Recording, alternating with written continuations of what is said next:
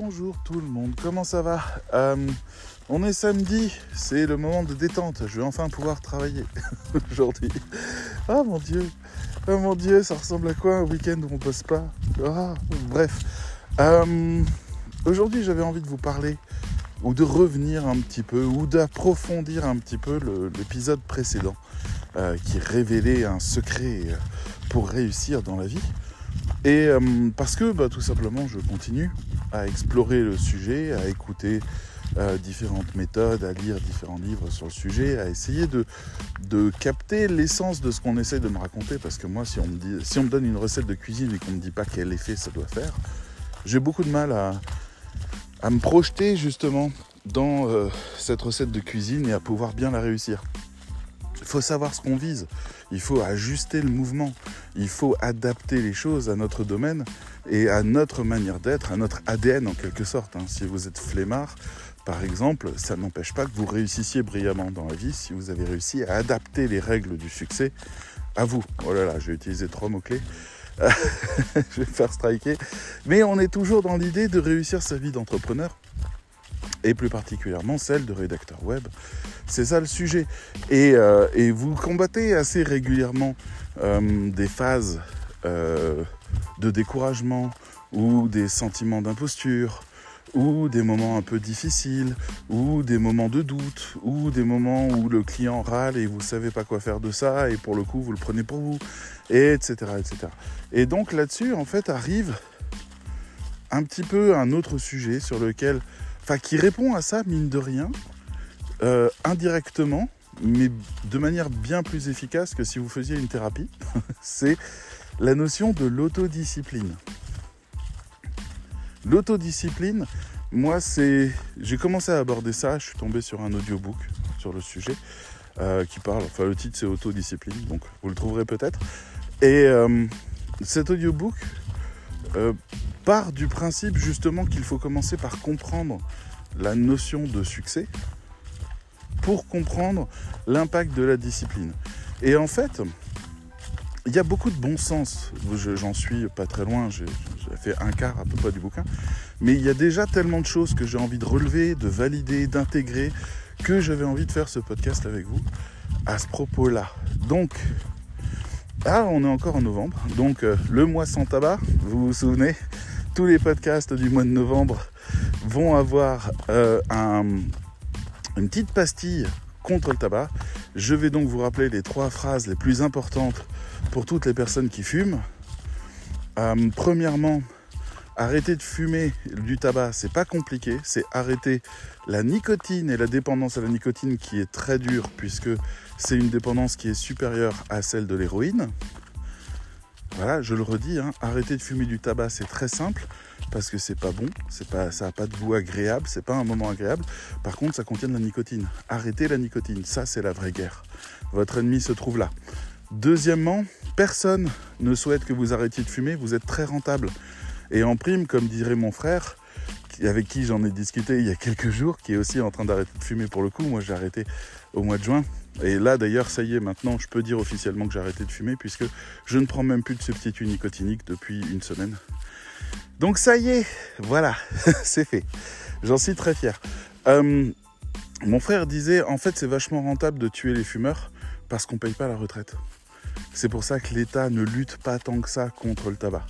C'est intéressant à noter. Euh, donc gardez ça en tête. Personne ne veut que vous arrêtiez de fumer. Personne.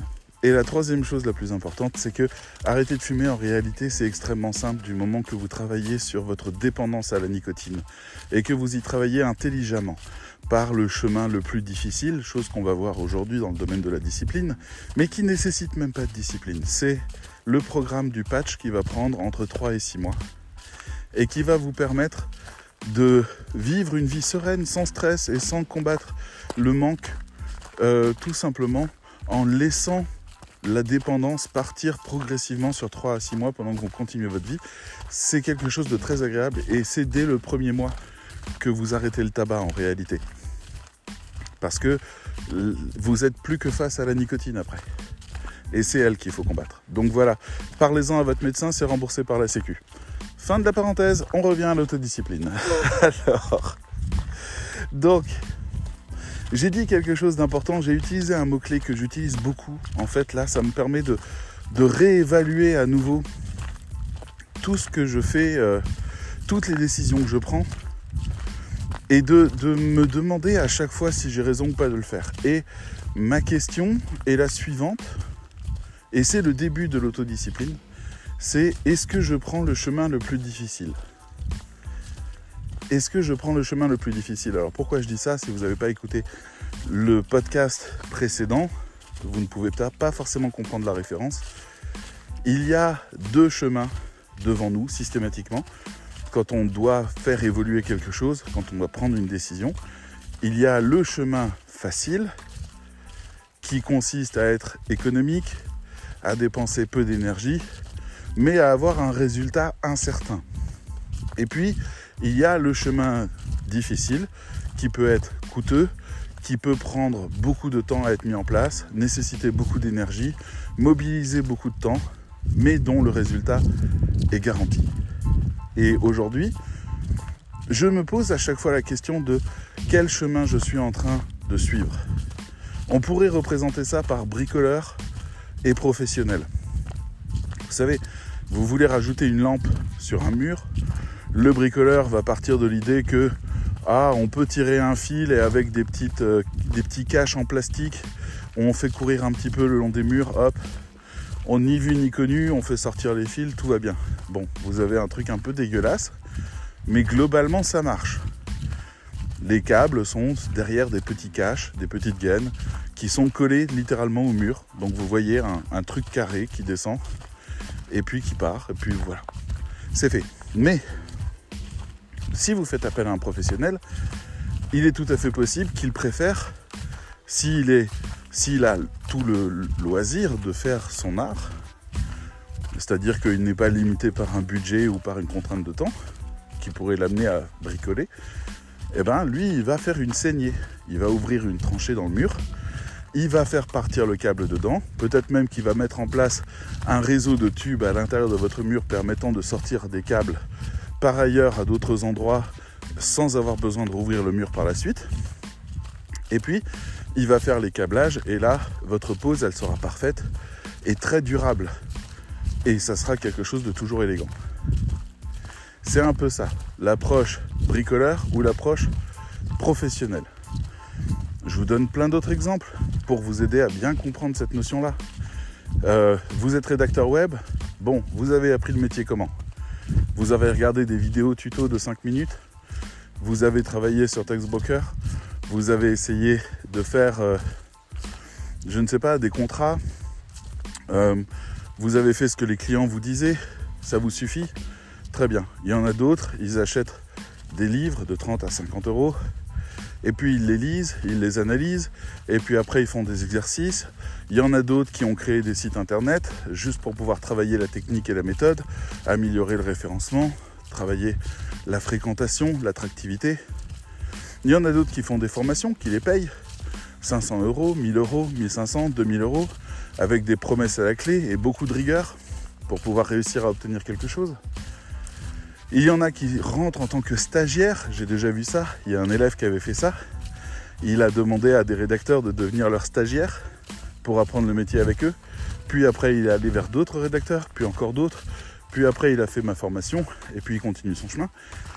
Bref, il y a des gens qui prennent le chemin difficile. Et eux, entre eux et vous, je dis ça, mais vous, c'est une figure que j'invente là du bricoleur. Hein. Ça se trouve, vous n'êtes pas du tout comme ça. Entre eux et vous, finalement, lequel des deux a le plus de chances de très bien vivre de ce métier et de profiter pleinement de ce métier? Ben vous l'avez bien compris, c'est celui qui a une approche professionnelle.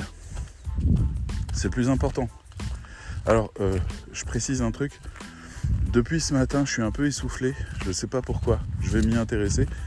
Euh, voilà, vous inquiétez pas pour ça. Je suis pas en souffrance, tout va bien. Mais je sais pas, je manque un peu de souffle aujourd'hui. C'est pas grave. Mais c'est juste pour vous prévenir qu'il ne faut pas vous inquiéter de ce souffle. Et puis si vous ne l'aviez pas remarqué, ben maintenant vous n'entendrez plus que lui. J'en suis bien désolé aussi. Donc, c'est intéressant de voir cette notion euh, de l'approfondissement du sujet, de la tentative de maîtriser le sujet. Ah, j'ai encore perdu mon chien.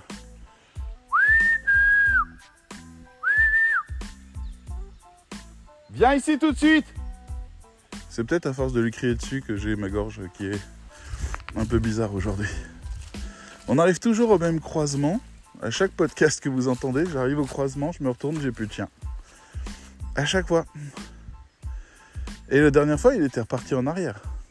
Ah bah ça y est, elle m'a vu, elle arrive. Allez, dépêche-toi. Allez, tout droit. Allez. Voilà. Bon. Donc voilà, vous voulez apprendre la pâtisserie? Ben moi je connais une personne qui a suivi des cours avec des chefs, parce que les chefs donnent des cours privés. Elle a décidé de suivre des cours avec des chefs pour apprendre la cuisine, la haute cuisine. Elle était capable de faire des trucs incroyables. Mais incroyables, c'était de la très haute cuisine qu'elle nous proposait. Et elle avait appris toutes les valeurs du métier, etc. etc. Donc, il y a le chemin facile des bricoleurs et le chemin difficile. Je vous donne un exemple qui me vient en tête juste de ce matin. je cherche depuis un certain temps à économiser un peu sur un achat dont j'ai besoin. J'ai un bureau assis debout, qui un endroit qui me plaît, mais pour rester debout, en fait, j'aimerais quand même bien avoir un tabouret pour pouvoir alterner un peu les deux. J'ai acheté un tabouret en bois à 10 balles. Bon, c'est pas confortable. Donc j'en ai acheté un à 10 balles, mais cette fois-ci un truc pour, euh, je crois que c'est pour repasser ou quelque chose comme ça, pliant, etc. Très pratique, mais inconfortable aussi. Donc je viens de perdre 20 balles.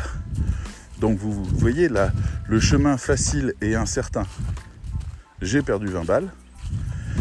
Conséquence, aujourd'hui je viens de faire un achat d'une chaise à plus de 150 euros qui est spécialement faite pour ça. Et encore, j'aurais pu aller beaucoup plus loin dans le budget. Mais je voudrais, donc je suis pas encore complètement convaincu, mais investir dans une bonne chaise à ce bureau-là me permettrait d'avoir un vrai confort de travail supplémentaire et de pouvoir avoir une vraie euh, productivité qui s'améliore. C'est un point de productivité important. Je ne l'investis que maintenant. Voilà. Donc c'est un exemple, encore une fois, de quelque chose qui traîne, qui traîne, qui traîne. Vous avez mal aux pieds, vous achetez des chaussures avec des semelles qui ont des promesses que euh, voilà, les choses vont aller bien, ça coûte 20 balles, ça coûte 30 balles.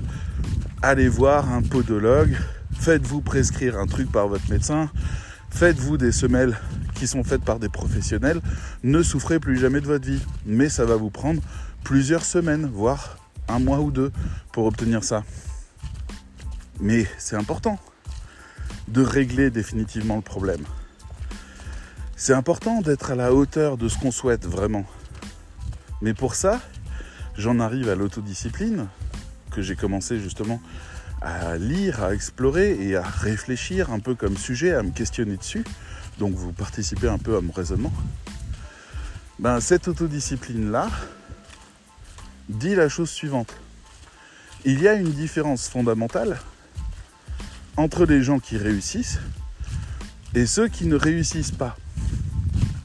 Ceux qui évoluent longuement dans leur carrière et puissamment et ceux qui ne le font pas. Donc c'est des sociologues, bien sûr, vous imaginez qu'il y a un budget énorme et des financements énormes autour de l'étude du succès. Vous imaginez le fric qui a à se faire là-dessus. Euh, donc il y a des sociologues qui ont fait une étude là-dessus et qui sont arrivés à quelque chose. Alors ils sont un peu penauds parce que c'est con, mais en même temps, c'est le cœur même de la notion d'autodiscipline. Les gens qui ont du succès ont pour habitude de faire les choses qu'ils ne veulent pas faire, qu'ils n'aiment pas faire. Ils ont pour habitude de manger leur tartine de caca. Ils font systématiquement ce qu'ils n'aiment pas faire. Ils priorisent dans leur recherche dans leur réflexion, dans leurs loisirs, les choses qui peuvent leur, les améliorer sur ce vecteur-là, de faire mieux qu'avant, plus efficacement, les choses qu'ils ne veulent pas faire. Il y a un proverbe qui dit, en chaque instant, fais ce qu'il faut, toujours à temps, que tu aimes ça ou non. Alors c'est plus un adage qu'un proverbe, mais voilà. Et moi, ça me fait réfléchir ce truc. Manger sa tartine de caca tous les jours pour faire avancer le navire vers une destination heureuse. Je me souviens d'avoir vu un épisode euh, de Nu et culotté, une émission de France 5 je crois, euh, où il y a euh, deux jeunes gens qui partent à l'exploration de la France à poil et qui comptent sur les gens pour les habiller, etc. Et donc ça parle de solidarité, de rencontres, de tourisme. C'est très chouette, vraiment très chouette. C'est disponible sur YouTube. Vous tapez nu et culotté. Et puis vous avez les épisodes qui sont là. Régalez-vous, c'est vraiment génial. C'est ah, ça fait du bien au cœur de regarder ça. Mais à un moment donné, ils sont partis, si je me souviens bien, en Jamaïque. Et la Jamaïque, j'avais une vision euh, très cool des choses de la Jamaïque. Et ils ont été hébergés chez un homme qui se levait, un rasta, comme on les imagine, avec les dreadlocks et compagnie, où on pense qu'ils sont tout le temps en train de profiter de la vie et d'être fainéants. Et le gars se levait à 5 heures pour travailler à l'usine. Et les deux voyageurs lui ont dit mais comment ça se fait? Pourquoi est-ce que tu te lèves aussitôt? Et il a eu cette phrase que j'ai trouvée merveilleuse, qui m'a vraiment marqué à vie. Il leur a dit je travaille à mon futur heureux. Aujourd'hui je ne suis pas heureux, mais quand j'aurai collecté assez d'argent et que je pourrai partir réaliser mon rêve, je serai heureux. Je travaille à mon futur heureux. Et ça c'est de l'autodiscipline. Ou de la discipline tout court. Mais il investit dans un futur qu'il voit comme probable, possible, souhaitable même, et qui est celui qu'il sent accessible à la condition de remplir certaines conditions pénibles aujourd'hui et peut-être même sur plusieurs années lui permettant de rassembler l'argent pour sortir son projet. C'est le futur heureux qu'il souhaite atteindre et si la mort ne le frappe pas, et qu'il reste bien dans sa discipline, il aura ce moment de joie d'être arrivé là où il le souhaite un jour. Il aura réalisé les choses parce qu'il aura fait les choses pénibles. Et bien sûr, les gens qui ne réussissent pas de l'autre côté de ce sondage sont des gens qui privilégient sur leur temps libre d'abord le fait de ne pas faire les choses qu'ils n'aiment pas ils cherchent à y échapper systématiquement, à négocier systématiquement. Ils sont attentifs à toutes les promesses qui leur permettraient de ne pas faire les choses pénibles. Vraiment la pilule magique de la formation. Si vous avez des formations sur Udemy, vous savez de quoi je parle. Vous avez très probablement pas fait un tiers d'entre elles alors que vous les avez payées. Il y en a peut-être pour 100, 200, 300 euros de formation, même acheté à 10 balles. Et au final, ben vous n'avez rien. Parce que tant que vous n'avez pas consommé ces formations correctement, avec un stylo, un bloc-notes, prêt à noter et prêt à évoluer et à expérimenter et à mettre en place, ben vous n'avez rien appris en réalité. Vous n'avez rien. Donc, vous pouvez dépenser votre argent autant que vous voulez dans des promesses. Si vous ne les faites pas, vous manquez de discipline et finalement, en fait, les gens qui, eux, ouvre une formation, l'épluche à fond, l'explore au maximum et passe à la suite, auront une longueur d'avance même en dépensant 100 fois moins que vous. Parce que ben, vous privilégiez les solutions rapides. J'achète une formation à 10 euros, le coût est faible. N'oubliez pas, le chemin facile, c'est peu d'argent dépensé, peu de temps investi et un résultat très incertain, voire inexistant parce qu'on a juste rien fait. Donc, moi, c'est ça qui C'est cette équation-là qui m'intéresse en ce moment. C'est de me dire où est-ce que j'ai investi dans le chemin difficile? Où est-ce que j'ai investi dans le chemin facile? Mon centre de formation vient d'être agréé Calliope. C'est fantastique. Nous avons euh, la certification de l'État que notre établissement est bien à la hauteur de ces projets de formation. Et tous les ans et demi, on doit passer euh, un bilan, euh, un examen, un audit pour bien vérifier qu'on est toujours à la hauteur. Donc c'est contraignant. Et ça, c'est le chemin difficile. C'est plusieurs mois de préparation, une réorganisation interne très importante, pas mal de nouveaux apprentissages pour réussir à comprendre le sens de la démarche et à mettre en place les outils nécessaires. Très bien. Mais comment ça se fait que je ne l'ai fait que maintenant, alors que ça fait plusieurs années, 4 ans, 5 ans maintenant que mon centre existe? Et que c'était, avant, c'était infiniment plus simple que Calliope, j'aurais pu très bien y arriver simplement en m'inscrivant dans le Datadoc, ça prenait 5 minutes, mais je ne savais pas. Comment ça se fait que je ne me suis pas assis pour dire ok maintenant je suis un centre de formation. Alors c'est vrai que le changement était très progressif. Donc il n'y a pas eu un moment où je me suis dit ça y est.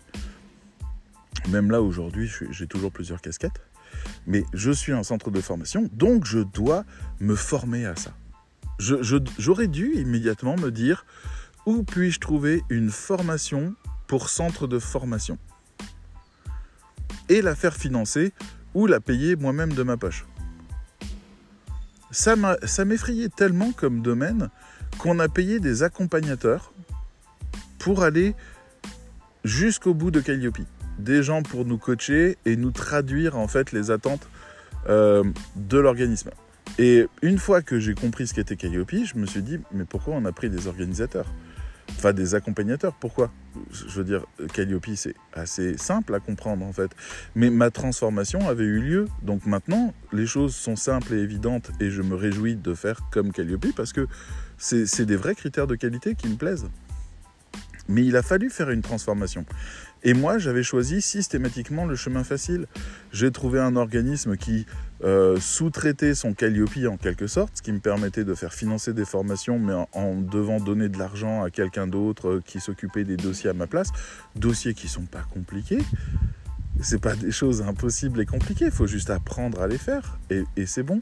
Mais j'étais un peu phobique de tout ça en me disant euh, je suis pas prêt à, à apprendre ça, mais il me faut quand même la fonction donc je vais essayer d'avancer cas un cas. Sauf que l'organisme en question m'a fait rater une dizaine de contrats parce qu'ils ne sont pas allés au bout, ils ont eu la flemme de, tenter des démarches plus complexes.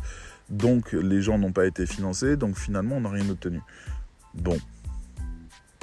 Et c'est de ma faute, parce que le chemin le plus facile est toujours le plus incertain. C'est vraiment à comprendre le chemin difficile, le chemin facile. Le chemin difficile sous-entend plein de moments qui vous seront pénibles, mais une finalité qui est garantie. Et de l'autre côté, le chemin facile, lui, ne vous garantit pas du tout de réussir. Souvent, c'est du bricolage, c'est des choses qui sont approximatives. Mais de l'autre côté, ça vous est peu coûteux, ça nourrit ou satisfait votre espoir. Allô? Euh, Allô veut dire bonjour. Ne croyez pas que j'ai décroché le téléphone. je suis en Allemagne. Et, euh, et ce chemin difficile est celui qui garantit le résultat. Et le chemin facile est celui qui satisfait les attentes, mais qui vous donnera en plus, de manière assez perverse, euh, une espèce de raison d'avoir échoué. Ah, si j'ai échoué, euh, c'est parce que je suis pas assez bon. Ça, c'est un raisonnement qui me tue à chaque fois. Parce que la question, c'est comment t'es-tu autorisé à traiter ce problème en n'étant pas assez bon? C'est là où se trouve ma question. Que tu ne sois pas assez bon, j'ai pas de problème avec ça. Je suis pas assez bon dans plein de choses. Mais tellement de choses que c'en est inimaginable. Je ne suis suffisamment bon dans un millionième de ce que la Terre propose en termes de spécialisation. À vous de réfléchir à ça. Mais si toi, t'es pas assez bon pour réussir ce truc-là, pose-toi la question de pourquoi tu y es allé en n'étant pas assez bon. Pourquoi tu t'es pas arrêté? Pourquoi tu n'as pas acheté des livres? Pourquoi tu n'as pas écouté des audiobooks? Pourquoi tu n'as pas travaillé le fond? Pourquoi tu t'es pas interrogé? Pourquoi tu n'as pas cherché à faire un stage? Pourquoi pourquoi tu t'es pas formé? J'en sais rien. Pourquoi tu n'es pas assez bon? C'est une vraie question. Tu es un humain ou une humaine, tu es en capacité d'apprendre, en capacité de comprendre et en capacité d'expérimenter et d'apprendre de tes expériences en croisant ça avec des connaissances. Tu es capable de faire tout ça. Pourquoi vas-tu, dans un domaine que tu ne maîtrises pas, sans te préparer? Cette autodiscipline, elle est terrible. Elle est terrible au point que je pense qu'il faut que je l'inscrive dans euh, mes formations. Je pense qu'il faut qu'on passe par une espèce de prisme de l'autodiscipline dans la formation. Parce que la formation qui est en train de se terminer là maintenant, il y a beaucoup d'élèves qui sont un peu en angoisse parce qu'on arrive à l'étape du certificat qui va commencer la semaine prochaine, et où ils ont l'impression de ne rien savoir. Et certains m'écrivent en disant euh, Je ne connais pas ces sujets-là, je ne sais pas faire ces trucs-là, je vais me planter. Et je leur dis à chaque fois C'est dans les cours. Il y a une partie cours, c'est-à-dire que nous, on a séparé les savoirs avec les savoir-faire et les méthodes et l'expérience. L'idée, c'est on gère, on crée une expérience et la personne va habiller cette expérience et son ressenti des savoirs et savoir-faire qui sont dans les cours. Donc, les gens qui n'ont pas arrivé à la fin de la formation parcouru la totalité des cours qui étaient concernés par ce qu'on a croisé sont des gens qui manquent d'autodiscipline, mais surtout qui acceptent de vivre des expériences et d'être challengé sur des choses qu'ils ne maîtrisent pas, ce qui doit être une expérience terrible. Mais euh, c'est peut-être pour ça qu'on arrive à un statut de pédagogie dans les formations. C'est une toute petite digression. Mais euh, il y a beaucoup de gens qui me disent que mes formations, beaucoup, une, une catégorie des gens, me dit que mes formations ne sont pas assez scolaires que normalement c'est leçon, leçon, leçon, leçon, puis exercice, puis examen, contrôle, vérification, QCM, puis nouvelle leçon, nouvelle leçon. Et je me dis à chaque fois, mais on n'est pas comme ça dans la vie. Dans la vie, par exemple, je choisis ce matin une chaise de bureau. J'ai regardé les chaises du bureau hier, j'ai regardé les marques les plus connues avant-hier, j'ai lu des articles sur les chaises assises debout et la taille des assises et la hauteur des assises il y a 3-4 jours. Et aujourd'hui, je choisis ma chaise de bureau parce que je me suis documenté, renseigné, j'ai creusé le truc parce que je veux investir. Je suis prêt à investir l'argent qu'il faut à, la condition que la promesse de résoudre définitivement mon problème et donc que j'ai un bureau assis debout très confortable bah, soit tenue. Je connais les faiblesses de la chaise du bureau que je viens d'acheter, ses forces, ses qualités, je connais tout ça. Donc je, pense avoir fait un choix, c'est une tentative, qui sera forcément moins bon qu'une seconde chaise de bureau que j'achèterai peut-être dans un mois ou un an, parce que j'aurai eu l'expérience de celle qui va arriver, qui va me permettre d'en savoir davantage sur ce qu'est ou pas une bonne chaise de bureau pour moi, pour moi, pour mon corps, pour ma manière de m'asseoir, pour, pour toutes ces choses-là. Et euh, tout ça, c'est intéressant. Peut-être qu'il faudra que je parte sur une chaise de bureau ergonomique à 600, 700 euros, plutôt qu'une qui est à, à 150 euros. 150, 200. Donc, tout ça, c'est des questions qui sont en cours et je progresse en allant chercher les réponses en vue d'amener la meilleure réponse à quelque chose et puis après d'expérimenter. Et l'avantage de ma formation, c'est qu'au moment où j'ai expérimenté, un formateur vient et a une discussion avec moi enrichissante et nourrissante sur l'expérience que je viens de faire pour me permettre d'ajuster mon geste et de comprendre tous les enjeux que je n'ai pas vus la, première fois. Et ainsi, je progresse. Donc je me dis, j'ai une approche andragogique. J'ai une approche andragogique puisque je dis aux personnes, par exemple, là dans la formation qui vient de se passer, je leur dis, vous avez conçu un site internet, c'est très bien, maintenant je voudrais que vous fassiez 1000 euh, vues, 1000 visiteurs en une semaine ou deux semaines. Expliquez-moi comment vous allez faire ce miracle. Et je les laisse réfléchir à ça parce que je me dis immédiatement, ils vont se mettre à lire, ils vont taper dans Google comment euh, générer du trafic, ils vont chercher des astuces, euh, ils vont regarder dans les cours. Et en fait, ils se retrouvent paralysés. Il y en a deux sur trois parmi les groupes qui se sont retrouvés paralysés à cet instant-là. Alors de la paralysie qu'on a analysée, etc., parce qu'elle fait partie des facteurs à comprendre, eh ben, on a tiré des conclusions, on a développé des méthodes, on a montré un peu des, des techniques et des choses comme ça, très bien. Donc, quelques temps après, je leur proposais de refaire ce défi. Et les revoilà à nouveau paralysés. Et je me dis, est-ce que j'ai la bonne méthode d'éducation, de formation de ce côté-là? C'est une vraie question que je me pose. Et en même temps, je me dis, ce qui leur manque, c'est aussi l'autodiscipline qui leur permet d'abattre ces choses-là. Alors je lis plusieurs livres en parallèle qui s'emboîtent très bien ensemble. Euh, il y en a un qui concerne les habitudes, un autre qui concerne l'autodiscipline, Et un troisième qui concerne le why, le, sens des choses. Ça, c'est Simon Sinek, qui est un super bouquin, je me régale dessus. Euh, et ces trois choses ensemble me permettent d'avoir un plan qui se met en place. C'est-à-dire, si chaque jour je fais rentrer une habitude, ou si je fais rentrer une habitude de pensée, euh, comme le fait d'aborder les choses d'un point de vue marketing ou d'un point de vue de communication systématiquement. Si j'aborde les choses de cette manière-là, à ce moment-là, je peux développer une habitude et une autodiscipline qui s'ancrent très bien l'une et l'autre sans difficulté, parce que justement elles se nourrissent l'une l'autre très fortement. Et si je rajoute à ça la vision long terme, qui est une autre des qualités des gens qui réussissent quand ils doivent s'autodiscipliner et, et finalement souffrir de l'exercice qu'ils sont censés faire pour pouvoir atteindre leur objectif, il leur faut une vision long terme, il leur faut une promesse. Donc si je travaille après sur le why, si je réfléchis à ces choses-là, arrive la promesse. Ce matin, je regardais un épisode de euh, New Amsterdam, qui est un hôpital d'une ville américaine. Euh, et c'est voilà, vous savez, c'est ces séries télé euh, hospitalières où on chiale tout le temps parce que c'est beau ce qu'on voit, parce que c'est émouvant, parce que c'est humain, etc. Et à un moment donné, il y avait alors il y a une histoire terrible d'un homme qui, parce qu'il a fait un, un AVC alors qu'il conduisait, a renversé un policier, une policière qui est, est morte tous les flics de la ville voulaient le tuer parce qu'ils pensaient qu'il était bourré, mais en fait, ils ont découvert qu'il avait un AVC. Lui ne pouvait pas se soigner parce qu'il n'avait pas d'argent, donc il devait vivre avec son AVC et avait accepté de mourir.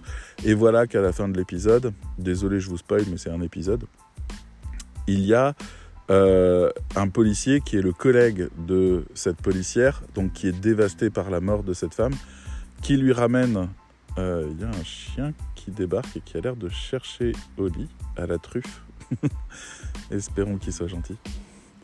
Euh, et donc, je laisse passer, il y a un deuxième petit chien, sont trop mignons. Allô Et... Euh, ah, ça y est, il l'a vu. Allez, fiche les camps. C'est bien. Et, euh, et donc arrive le moment où euh, tous les flics avaient fait une cagnotte pour la convalescence de cette policière qui est morte. Et ils donnent la cagnotte à cet homme qui a un AVC pour qu'il puisse être opéré et sauvé parce que il a... Voilà, c'est ça où il meurt. Et l'homme le, le, qui a tué cette policière demande aux flics Pourquoi vous m'aidez? J'ai tué votre collègue. Qu'est-ce qui fait que, que vous m'aidez? Et le policier qui est dévasté et foudrage et en colère et qui, ça faisait huit ans qu'il était avec sa partenaire, ils ont fait tellement de choses ensemble, euh, ils ont partagé tellement de choses importantes. Il, il regarde cet homme et il dit parce que notre rôle, à nous la police, c'est de veiller les uns sur les autres. Et là, Bloom, tout le monde pleure. Tout le monde pleure tout de suite. Parce que c'est beau, parce que c'est fort, parce que c'est immense ce qu'il est en train de nous dire parce que c'est la valeur de la police. La valeur a cette puissance-là, dévastatrice. Et ces séries sont spécialisées là-dedans. Il y a toujours un moment où une personne va nous révéler sa valeur de fond, sa valeur de vie. Et pour le coup, ça nous dérace, ça nous bouleverse. Et c'est génial. Mais c'est ça ce qui fait justement le moteur des choses. Donc quand une personne a une vision long terme de sa vie, elle a une valeur dans sa vie je veux sauver les gens, je veux changer le monde, je veux aider définitivement les personnes qui souffrent d'endométriose à, avoir une meilleure vie, je, mais je veux sauver la planète et l'écologie, etc., etc. Et moi, ça me passionne tout ça, parce que c'est ce qui fait tourner ce monde. La valeur, c'est, c'est ce qui fait l'histoire. Il ne peut pas y avoir d'histoire s'il n'y a pas de valeur. Sinon, on a une histoire qui va nulle part. Donc voilà. Si vous avez de la valeur, si vous avez de la discipline, si vous arrivez à créer des habitudes, vous avez un triptyque gagnant dans votre vie si vous savez systématiquement choisir le chemin le plus dur, celui qui offre le plus de garanties. Vous voulez devenir une agence de rédaction web, eh ben vous pouvez vous coller une étiquette sur le crâne en disant je suis une agence de rédaction web. C'est le chemin facile. Et vous pouvez également décider de faire des formations dans le domaine de la rédaction web, du marketing, du SEO, d'être très pointu là-dessus, puis de recruter des freelances et après quoi d'en salarier quelques-uns dès que ça devient possible, de développer un pôle de prospection et de travailler avec un réseau que vous développez, avec une stratégie LinkedIn, etc., avec un plan suffisamment lourd, suffisamment fort et un plan de développement qui mène à des paliers d'évolution qui fait qu'à un moment donné, vous arrivez assurément quelque part. La plupart des entreprises, quand elles se lancent dans quelque chose, elles ne se lancent pas à l'aveugle. Elles ont étudié le marché et elles savent quels besoins elles amènent sur le marché et elles savent comment le faire. Et elles savent que si elles mettent suffisamment de force, ça marche. C'est très étonnant. Moi, je suis très étonné, par exemple, de voir euh, le comportement de Facebook par rapport à son produit Portal. A priori, ils vont arrêter les portals. C'est un petit appareil que j'ai acheté, j'ai acheté le Portal Go, et je me rends compte qu'il est devenu totalement essentiel à ma vie. Vraiment, c'est à la fois la radio du matin, la musique quand j'en ai besoin, euh, les visioconférences pour euh, mes élèves, euh, mais également une multitude de tout petits services qui sont vraiment super et qui sont vachement bien parce qu'ils sont dans une seule boîte, à un seul endroit, qui fonctionne avec Alexa, qui comprend absolument tout, qui ne me dérange jamais. Tout ça est parfait, ça répondait à 100% à un besoin que j'avais qui était une technologie non envahissante et vraiment calibrée pour être réactive à ma vitesse et à mes envies. Et donc ça marche très bien. Mais Facebook a planté Portal. Là, ils l'ont carrément fait en promotion à moins 75%. Maintenant, ils annoncent son arrêt. On ne sait même pas s'ils vont pas arrêter tous les services. Et on se demande pourquoi. Pourquoi Facebook n'a pas cru dans son portal au point d'en faire un produit phare, de le mettre en avant, de, de bousculer les codes, d'aller à la guerre et au feu avec. Il y a plein de produits Facebook comme ça et de services Facebook dont vous entendrez jamais parler. Euh, Facebook Dating, par exemple, savez-vous qu'il existe un équivalent de Tinder sur Facebook avec les algorithmes de Facebook, donc c'est quand même assez formidable. Et ils n'en font rien. Ils ne le mettent pas en avant. C'est un produit hyper discret et je ne comprends pas pourquoi ils n'ont pas fait une application dédiée Facebook Dating euh, qui soit spéciale pour Facebook Dating et qui permettent d'avoir bah, le service dans les... Enfin, ils ont la capacité de, de détruire Tinder. Ils le font pas. Et je suis très perplexe par rapport à ça. Un jour, ils vont nous annoncer que c'est fini et ils n'ont pas cherché en fait à réussir. Ils n'ont pas mis en place le chemin le plus dur, le plus long, le plus coûteux pour réussir à faire exister quelque chose. Ils choisissent les chemins faciles. Euh, et, moi, ça, c'est la partie qui m'étonne le plus. C'est comme Google avec son fameux Stadia. Mais qu'est-ce que c'est que cette blague? Google a créé une console de jeu à distance qui pouvait être utilisable sur n'importe quel navigateur web en un seul clic, ce qui était formidable, et ils n'ont pas négocié des catalogues avec un principe de location comme le, euh, font les deux concurrents, PlayStation et, Microsoft, à savoir pour 10 balles par mois, j'ai accès à un énorme catalogue de jeux et je me régale. Et, voilà, non, ils ont vendu les jeux à la pièce aussi cher qu'en boutique. Les gens n'ont pas compris l'intérêt du truc. Il n'y avait pas d'avantage, en plus il fallait acheter une manette spéciale. Il n'y avait aucun avantage, il n'y avait que des frictions et des problèmes de raisonnement. Pourquoi? Google n'a pas pris le chemin le plus long pour ce produit qui était extrêmement attendu. C'était la fin des consoles. Pourquoi? Je ne sais pas. En tout cas, Stadia est fermé aujourd'hui. Donc, c'est toujours le même raisonnement. Quand je vois quelque chose aujourd'hui, maintenant, je l'analyse comme ça. Donc, j'avais envie de partager ça avec vous. Euh, si vous voulez devenir chef pâtissier, choisissez le chemin le plus long. Si vous voulez euh, changer le monde, choisissez le chemin le plus long. Si vous voulez voyager et travailler en même temps et vivre une vie de nomade, choisissez le chemin le plus long, celui qui vous garantit le résultat. Formez-vous, construisez-vous de l'expérience, prenez le temps d'apprendre, prenez le temps d'expérimenter, prenez le temps de renforcer vos savoirs, prenez le temps de maîtriser les règles du jeu avant de jouer pour être sûr de gagner. Et c'est vraiment un raisonnement que vous devez avoir avec vous-même. Vous devez avoir cette autorité sur vous de dire si je ne fais pas 100% du travail qui doit être fait, je n'ai pas le droit de me plaindre de ne pas y arriver. La raison pour laquelle j'échoue la plupart du temps, c'est que je n'ai pas fait les choses pénibles qui devaient être faites pour être sûr de réussir. Les chemins les plus longs, c'est des investissements financiers, c'est des mois et des mois de travail. L'exemple du tabac chez moi est quand même assez parlant. J'ai essayé par la simple volonté au moins une dizaine de fois dans ma vie d'arrêter de fumer. À un moment donné, j'ai découvert qu'il y avait un vrai programme développé par euh, la médecine euh, qui consiste à un mélange entre des patchs et des substituts nicotiniques avec une déclinaison pour arrêter la dépendance à la nicotine, que ça prenait entre 3 et 6 mois, qu'il fallait pas être pressé, qu'il fallait être régulier, rigoureux, ne jamais rien oublier, faire les choses comme il faut, et que c'était garanti. Et je l'ai fait, et 80% des gens qui font ce chemin-là arrêtent de fumer. 80% mais c'était le chemin le plus long. À une époque, il fallait payer les boîtes et il fallait payer les substituts nicotiniques et il y en avait pour 50 euros par mois. Et c'était le chemin le plus long. C'est-à-dire que pour 200, 300 euros, j'arrête de fumer. Mais il y a des gens, j'en ai parlé à mon frangin encore, il était allé voir un hypnotiseur qui l'a hypnotisé pour lui dire ça y est, maintenant tu fumeras plus. J'ai quelqu'un de ma famille qui euh, continue de fumer aujourd'hui, il était allé voir un rebouteux quelque part en Bretagne. Il a fait toute la route hein, pour aller voir quelqu'un qui lui a fait une petite passe-passe comme ça, blablabla, euh, selon les dieux, machin, et hop, normalement il a arrêté de fumer, et ben, il a arrêté, et puis il a repris. Les gens arrêtent, reprennent, arrêtent, reprennent, jusqu'au jour où ils décident de prendre le chemin le plus long. Et là, ils arrêtent définitivement. Le chemin le plus long, se reconnaît par le fait que c'est celui qui vous garantit le succès. C'est celui que vous voulez pas faire.